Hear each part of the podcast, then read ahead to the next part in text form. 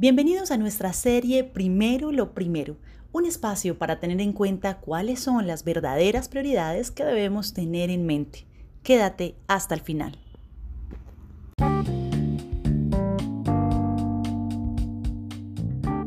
Hola, te damos la bienvenida a este último episodio de nuestra serie Primero lo Primero, donde venimos abordando aspectos de nuestra vida que deberían tener prioridad. ¿Te imaginas si pudieras hablar de cualquier cosa con alguien y que te entienda incluso mejor de lo que te entiendes tú mismo? Así podrías mantener tus emociones ordenadas y una vida tranquila. Ahora, ¿me creerías si te digo que tienes esa solución más cerca de lo que crees? Somos Cristian y Laura y te queremos hablar sobre la importancia de la oración en nuestro día a día, partiendo del pasaje en Marcos 1, 29 al 39.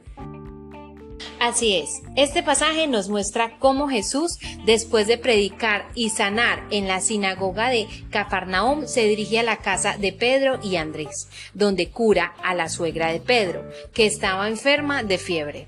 Luego, al atardecer, toda la gente del pueblo le trae a sus enfermos y endemoniados, y él los sana a todos. Pero lo más interesante de este relato es lo que sucede al día siguiente. Dice el evangelista que Jesús se levantó muy de madrugada cuando todavía estaba oscuro y salió a un lugar solitario para orar.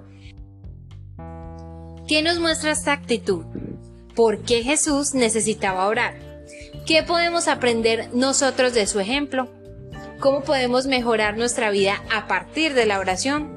Estas son algunas de las preguntas que vamos a responder en este episodio. Y bueno, creo que esta historia nos dice varias cosas. En primer lugar, nos dice que Jesús tenía una relación íntima con Dios. Además que buscaba momentos de silencio y soledad para estar con Él, para escuchar su voz y para hacer su voluntad. Eso es verdad. Jesús no se dejaba llevar por el éxito de su misión, por la fama o el poder que podía tener entre la gente. Él sabía que su fuerza venía de Dios y que necesitaba alimentarse de su amor y su palabra. En segundo lugar, nos dice que Jesús era consciente de las necesidades de las personas que lo rodeaban y que quería interceder por ellas ante el Padre. Él no se limitaba a hacer milagros o a enseñar con autoridad, sino que también oraba por aquellos que sufrían o que estaban oprimidos o que necesitaban esperanza. Así es, Jesús era compasivo, se conmovía ante el dolor ajeno y quería compartirlo con su Padre. Él no se quedaba indiferente ni se desentendía de los problemas de los demás. Él los llevaba en su corazón y en oración. Y en tercer lugar nos dice que Jesús tenía claro cuál era su misión y no se dejaba distraer por otras cosas.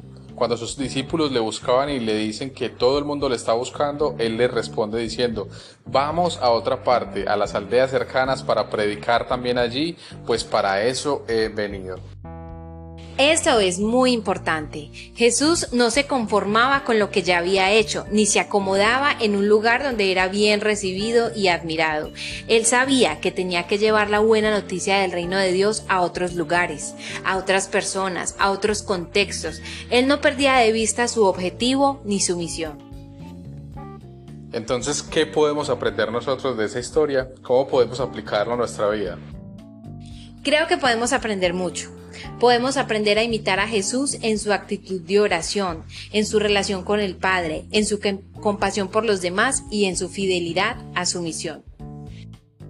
Sí, y también podemos aprender a buscar momentos de silencio y soledad para estar con Dios para escuchar su voz, para hacer su voluntad y podemos aprender a orar por las personas que sufren, por las situaciones difíciles que vivimos en nuestro mundo, además por las necesidades de nuestra iglesia y de nuestra sociedad.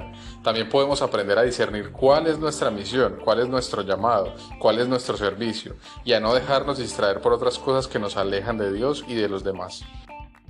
Para ilustrar la practicidad de la oración en nuestra vida, te voy a contar una historia que apenas me sucedió hace dos días y es salí a montar bicicleta con mi suegro, íbamos a hacer un recorrido Chigorodó, Carepa, apartado por variantes y cuando llegamos al retorno de Chigorodó, el Espíritu Santo puso en mi corazón de empezar a orar, de empezar a poner nuestras vidas en sus manos, de, de, pedirle que nos guardara, que nos protegiera. Y pasaron alrededor de tres minutos y yo estaba orando, orando. Y justo cuando terminé de orar, pasaron dos volquetas a toda por un lado. Y yo creo que eso no es una novedad. Pues aquí en Urabá con tantos proyectos y tanta cosa, te vas a encontrar volquetas a mucha velocidad en todas las vías.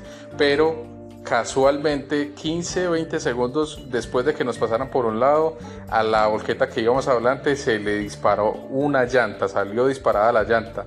Y además eh, el aceite de la transmisión se prendió en fuego. Entonces yo ahí decía, tremendo como Dios eh, te invita a orar y cómo la obediencia y poner en práctica la oración en tu vida puede incluso salvarte. Puede que no todas las veces te va a salvar de la muerte, pero sí salvarte de problemas, salvarte de situaciones difíciles, salvarte de decepciones. Y ahí es donde uno dice, la oración tiene el valor que Dios nos pide que leemos también en la Biblia. Totalmente de acuerdo. Creo que nos inspira a todos a seguir el ejemplo de Jesús y a buscar momentos de oración en nuestra vida. Para terminar este episodio queremos hacer una breve oración inspirada en el pasaje que hemos meditado. Te invitamos a unirte con nosotros. Padre bueno y amado, te damos gracias por tu Hijo Jesús que nos enseña a orar con la palabra, que nos muestra tu rostro y que nos revela tu voluntad. Te pedimos que nos ayudes a seguir sus pasos, a imitar su actitud, a vivir su misión. Danos un corazón como el suyo, un corazón abierto a ti, un corazón sensible a los demás, un corazón fiel a tu llamado. Te lo pedimos en el nombre de Jesús. Amén y amén. Un abrazo y un lindo día.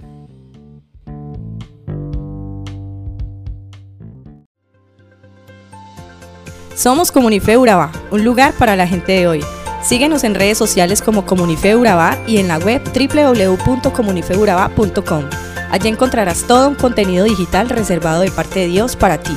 Nuestras reuniones miércoles 7 y 30 pm, toda una experiencia de oración y domingos 9 y 30 am destacamos la importancia de Dios en nuestra vida al compartir en familia. Te esperamos.